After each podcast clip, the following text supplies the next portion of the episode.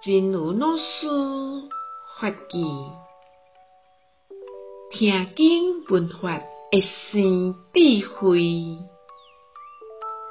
为什么听佛法就会发现到家己的毋对呢？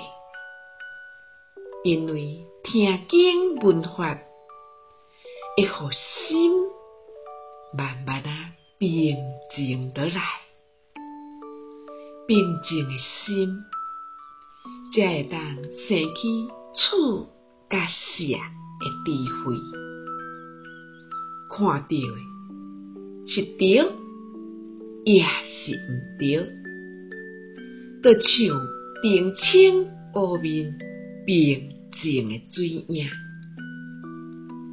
你是会当照白云彩霞袂照。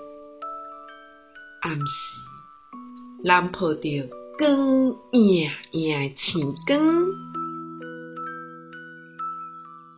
闻法能生智慧，为什么听佛法就会发现自己错了？因为听法会让心慢慢地平静下来，平静的心才能够生起取舍的智慧。